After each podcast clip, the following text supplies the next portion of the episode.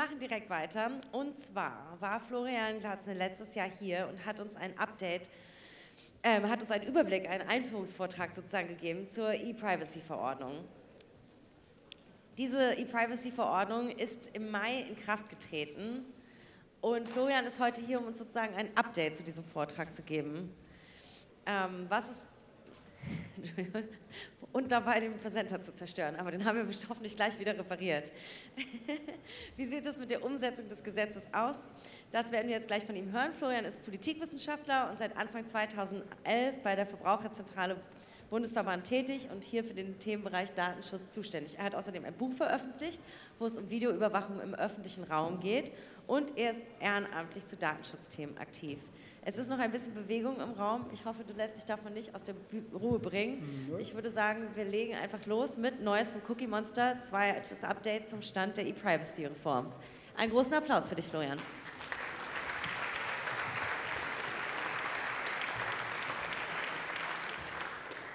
Hallo, schönen guten Nachmittag. Vielen Dank für die nette Einführung.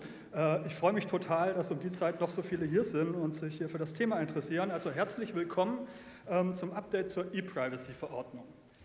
Eigentlich, streng genommen, ist es, wie wir auch gerade schon gehört haben, ein Update vom Update. Ich habe hier letztes Jahr zu dem Thema schon einen Vortrag gehalten. Ich werde hier also dieses Jahr nicht ganz so detailliert darauf eingehen, warum das Thema E-Privacy so wichtig ist. Ich werde auch nicht ganz so detailliert wie letztes Jahr auf die Inhalte eingehen. Also wenn euch das nochmal verstärkt interessiert, dann schaut euch nochmal den Vortrag vom letzten Jahr an. Aber natürlich gibt es trotzdem erstmal noch eine kleine Einführung. Ähm, also, die E-Privacy-Verordnung wurde vorgestellt am 10. Januar 2017 von der EU-Kommission.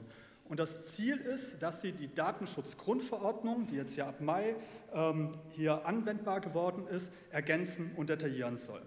Also das heißt, sie soll für den besonders sensiblen Bereich der elektronischen Kommunikation besonders strenge Regelungen einführen.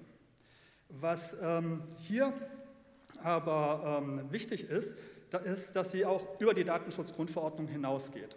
Sie behandelt also nicht nur das Thema Datenschutz, sondern auch das Grundrecht auf Vertraulichkeit der ähm, Kommunikation. Und ähm, sie ist als Verordnung direkt anwendbar und damit ersetzt sie dann die bisherige E-Privacy-Richtlinie, die wir schon bisher hatten, die bisher dafür gesorgt hat, dass Telekommunikationsunternehmen beispielsweise nicht unsere Nachrichten lesen oder, ähm, oder unsere Anrufe abhören dürfen. Ähm, ursprünglich war der Plan, dass die Verordnung ab Mai 2018 gemeinsam mit der Datenschutzgrundverordnung angewendet werden soll. Ja, wie man sieht, ist es dazu leider nicht gekommen. So, aber worum geht es denn hier jetzt überhaupt? Es sind im Prinzip drei große ähm, Punkte, die hier diskutiert werden im Rahmen der Verordnung. Und zwar die erste Frage ist, unter welchen Bedingungen dürfen Kommunikationsdaten, also die Metadaten und Inhalte, die bei einer Kommunikation anfallen, verarbeitet werden? Ähm, das Neue hierbei mit der E-Privacy-Verordnung ist, dass künftig nicht nur die klassischen Telekommunikationsanbieter wie ähm, Vodafone oder die Telekom oder ähnliche davon erfasst sind, wie bisher mit der Richtlinie, sondern eben auch sogenannte Over-the-Top-Anbieter, also so Dinge wie WhatsApp oder Skype oder ähnliches. Der zweite große Diskussionspunkt in der Verordnung ist die Frage, unter welchen Bedingungen Informationen verarbeitet werden dürfen, die auf den Endgeräten der Nutzer gespeichert sind oder sich auf diese beziehen. Das hört sich etwas kompliziert an, ist aber eigentlich relativ einfach. Hier geht es im Prinzip um diese ganze Tracking- und Cookie-Thematik. Und der dritte Punkt, da geht es um die Frage, inwieweit Browser und andere Kommunikationssoftware künftig datenschutzfreundlich voreingestellt werden müssen. Auf die konkreten Vorschläge und Inhalte äh, werde ich später noch genauer eingehen. So, hm, wo stehen wir denn jetzt eigentlich im Prozess? Ähm, ja, damit ich das erklären kann für Leute, die sich hier nicht so gut mit der EU-Politik auskennen, erkläre ich noch mal ganz kurz, wie so ein Gesetzgebungsverfahren in der EU praktisch an, ähm, abläuft. Für die Leute, die sich gut auskennen, äh, bitte haut mich jetzt nicht, weil ich es so vereinfacht darstelle. Ähm, also als erstes hat man den Vorschlag der EU-Kommission, das ist genau das, was ich euch eben gezeigt habe, und den gibt sie an das EU-Parlament und an den Rat. Im Rat, da sitzen die Vertreter der Mitgliedstaaten, für Deutschland ist da das Wirtschaftsministerium hier zuständig. Und sowohl das Parlament als auch der, äh, der Rat verhandeln ihre Positionen unter sich und äh, verändern quasi den Kommissionsvorschlag. Und nachher setzen sich dann alle drei in den Trilogverhandlungen nochmal zusammen und aus den ganzen unterschiedlichen Vorschlägen schmieden sie dann das eigentliche Gesetz. Und das Ganze wird dann nochmal vom ähm, EU-Parlament beschlossen. So, als ich letztes Jahr den Vortrag gehalten habe, waren wir hier an der Stelle. Da gab es den Kommissionsvorschlag. So, was ist denn inzwischen passiert? Schauen wir als erstes aufs Parlament. Auch hier nochmal kurz erst, wie sieht denn ähm, so eine Entscheidungsfindung im Parlament aus? Also es gibt als erstes, wie gesagt, den Vorschlag der EU-Kommission. Der, äh, und das Parlament wählt dann einen Berichterstatter, einen Zuständigen für dieses Dossier.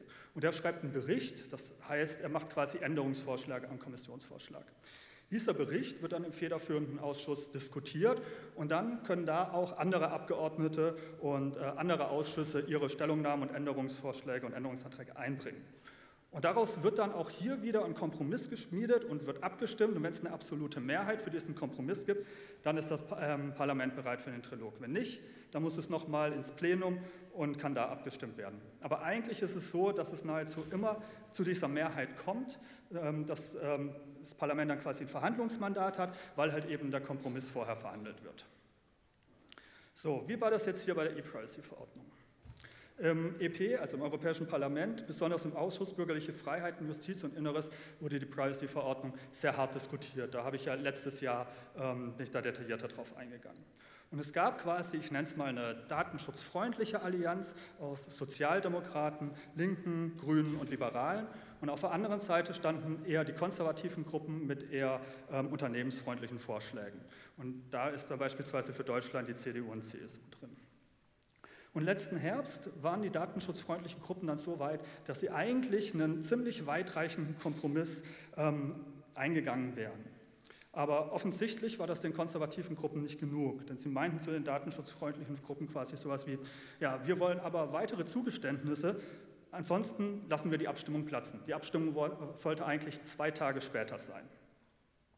Die datenschutzfreundlichen Gruppen arbeiten dann sowas, ja, äh, aber wenn ihr das macht, dann stimmen wir nicht den Kompromiss ab, sondern dann stimmen wir unsere eigenen, besonders datenschutzfreundlichen Vorschläge ab. Und dann die Konservativen wieder, ja, macht doch, ihr habt ja in dem Ausschuss nur 30 von 60 Stimmen, das heißt, ihr habt gar nicht die absolute Mehrheit, um das Verhandlungsmandat da zu erzielen. So ist es dann auch gekommen, also die ähm, konservativen Gruppen haben den Kompromiss platzen lassen. Ähm, jetzt ist es allerdings so, dass es auch in dem Ausschuss noch fraktionslose Abgeordnete gibt. Das ist zum einen der Udo Vogt von der NPD und zum anderen als Vertreter ist das ähm, Abgeordneter der Goldenen Morgenröte aus Griechenland. Und wenn die nicht zur Sitzung erscheinen, und in Klammern, die erscheinen eigentlich nie zu den Sitzungen, dann kann ein anderer fraktionsloser Abgeordneter mit Erlaubnis der Verwaltung in Vertretung für diese abstimmen.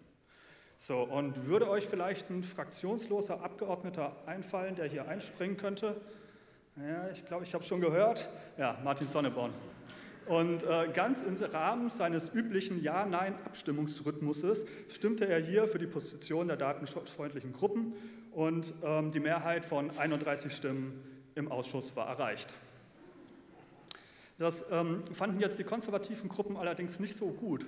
Und ähm, es gibt in der Geschäftsordnung vom Parlament eine Klausel, dass dieses Verhandlungsmandat, ähm, das im Ausschuss beschlossen wird, angezweifelt werden kann, wenn sich dafür genügend Abgeordnete finden. Das war für die konservativen Gruppen kein Problem und insofern musste das Ganze dann nochmal neu im Plenum abgestimmt werden. Das Problem hierbei, auch im Plenum, war die Mehrheit eigentlich alles andere als sicher. Ähm, naja, eine Woche später wurde dann abgestimmt und das äh, Mandat wurde mit 318 zu 280 Stimmen bestätigt. So, das heißt, wir sind jetzt hier an der Stelle, ähm, wir haben den Kommissionsvorschlag, wir haben einen recht verbraucherfreundlichen Vorschlag ähm, des Parlaments. So, und wo ist der Rat jetzt? Genau. Ähm, Im Rat ist es so, dass das letzte halbe Jahr die bulgarische Ratspräsidentschaft für das Dossier zuständig war. Und die haben am 8. Juli ähm, einen Fortschrittsbericht vorgestellt. Und äh, ihr erinnert euch vielleicht noch, letztes Jahr habe ich die ganze Zeit kritisiert, Bundesregierung hat keine Position zu irgendeinem dieser Punkte. An diesem Tag hat sich dann auch die Bundesregierung positioniert. Jetzt am 1. Juli ähm, ist die Federführung im Rat, also die Ratspräsidentschaft, von den Bulgaren an die Österreicher übergegangen. Und die Österreicher haben am 10. Juli ihren eigenen Vorschlag vorgestellt.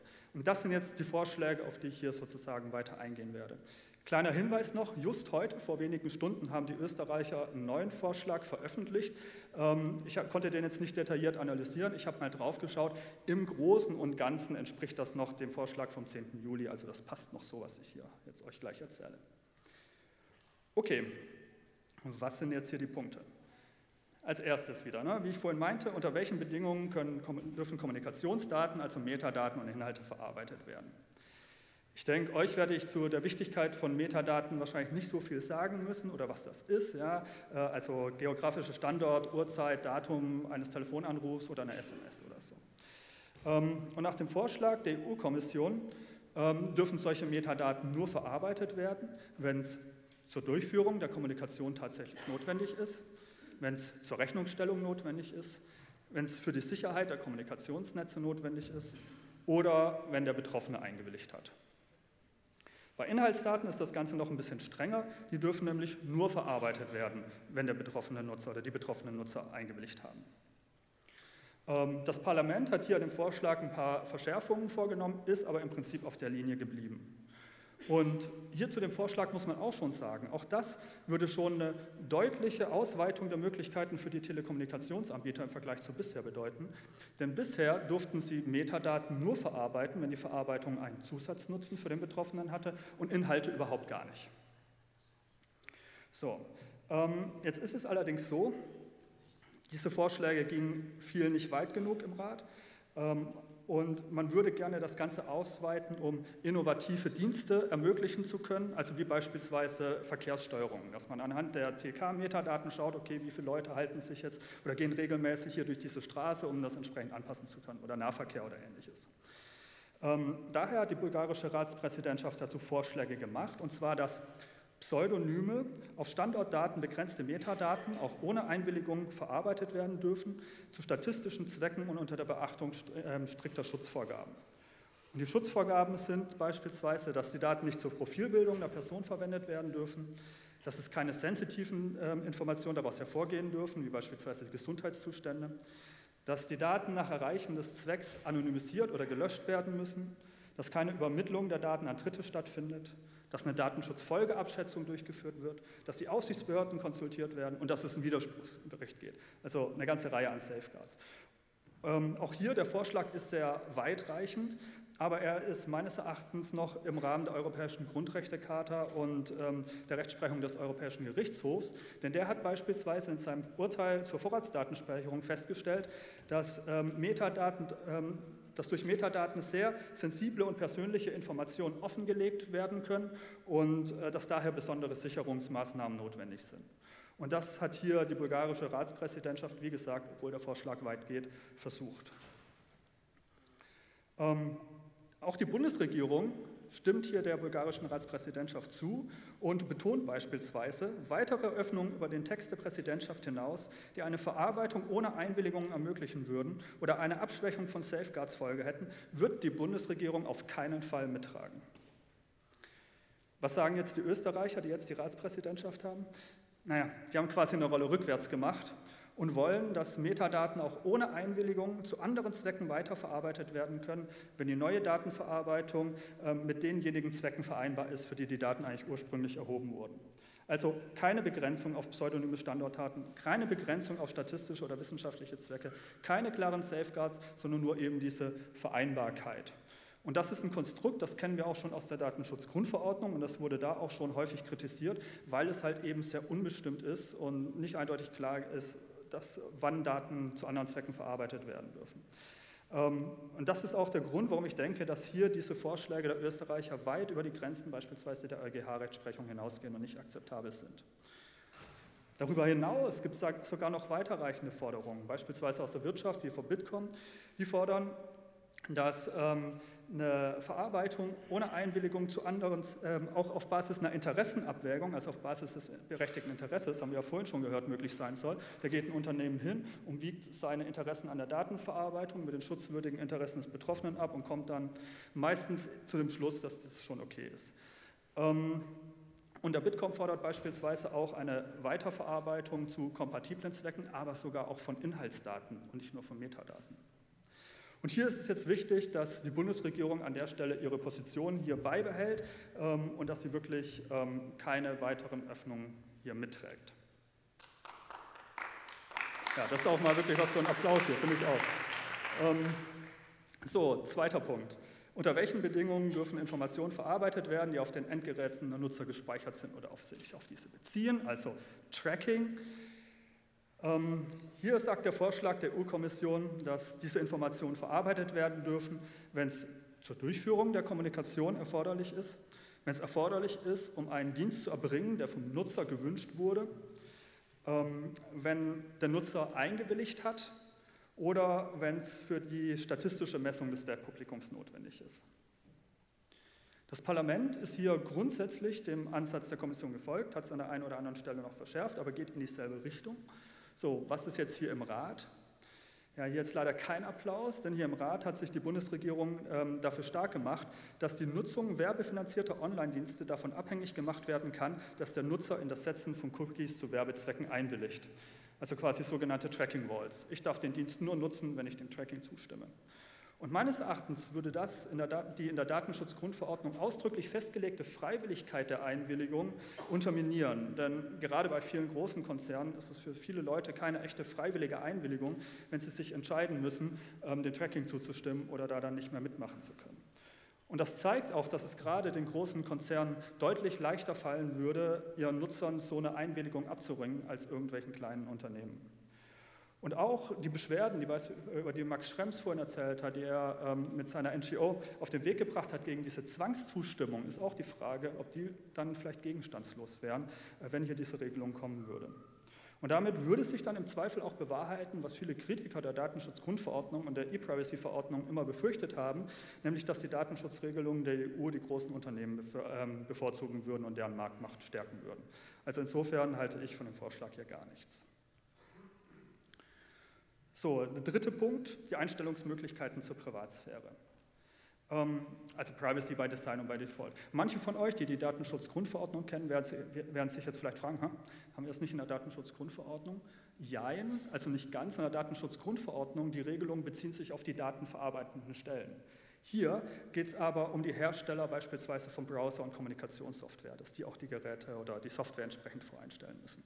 Und ich habe euch hier nochmal einen Slide mitgebracht, den hatte ich schon letztes Mal dabei, weil das sehr schön zeigt, warum solche datenschutzfreundlichen Voreinstellungen so wichtig sind. Hier wurden EU-Bürger gefragt, ähm, ob sie schon mal die Datenschutzeinstellungen ihres Webbrowsers geändert hätten. Und äh, besonders ältere Menschen oder Menschen mit einer geringeren Bildung machen das viel seltener als alle anderen. Und das sind eben genau die Personengruppen, die dadurch geschützt werden würden.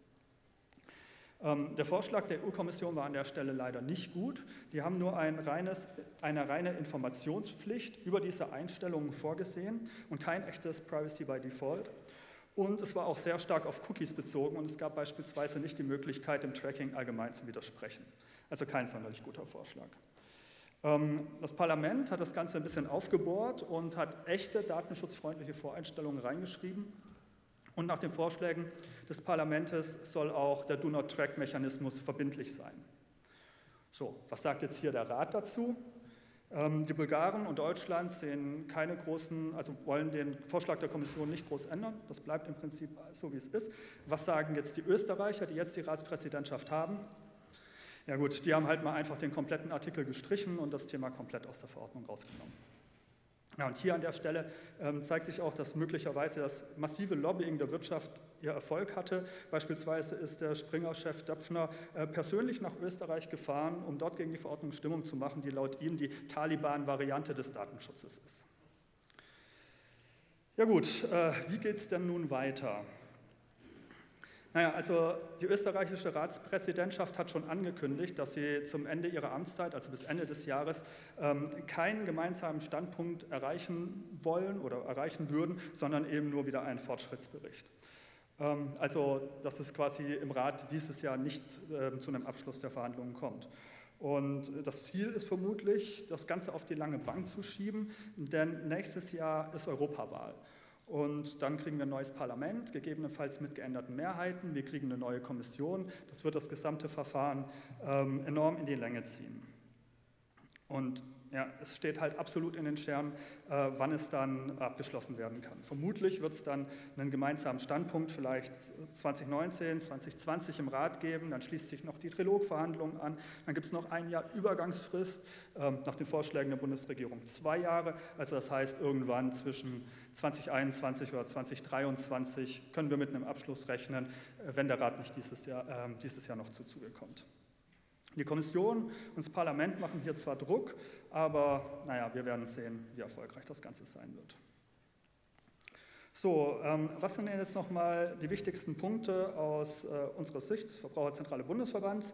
Also keine Verarbeitung von Metadaten und Inhalten und kein Tracking auf der Rechtsgrundlage der Interessenabwägung, keine Weiterverarbeitung von Metadaten, Inhalten und Informationen von den Geräten der Nutzer zu anderen Zwecken, keine Tracking-Walls und echte datenschutzfreundliche Voreinstellungen. Das war's von mir. Vielen Dank. Wenn ihr irgendwelche Fragen habt, ich bin jetzt noch ein bisschen da oder hier ist mein Twitter-Handle, ihr könnt mich anschreiben. Dankeschön.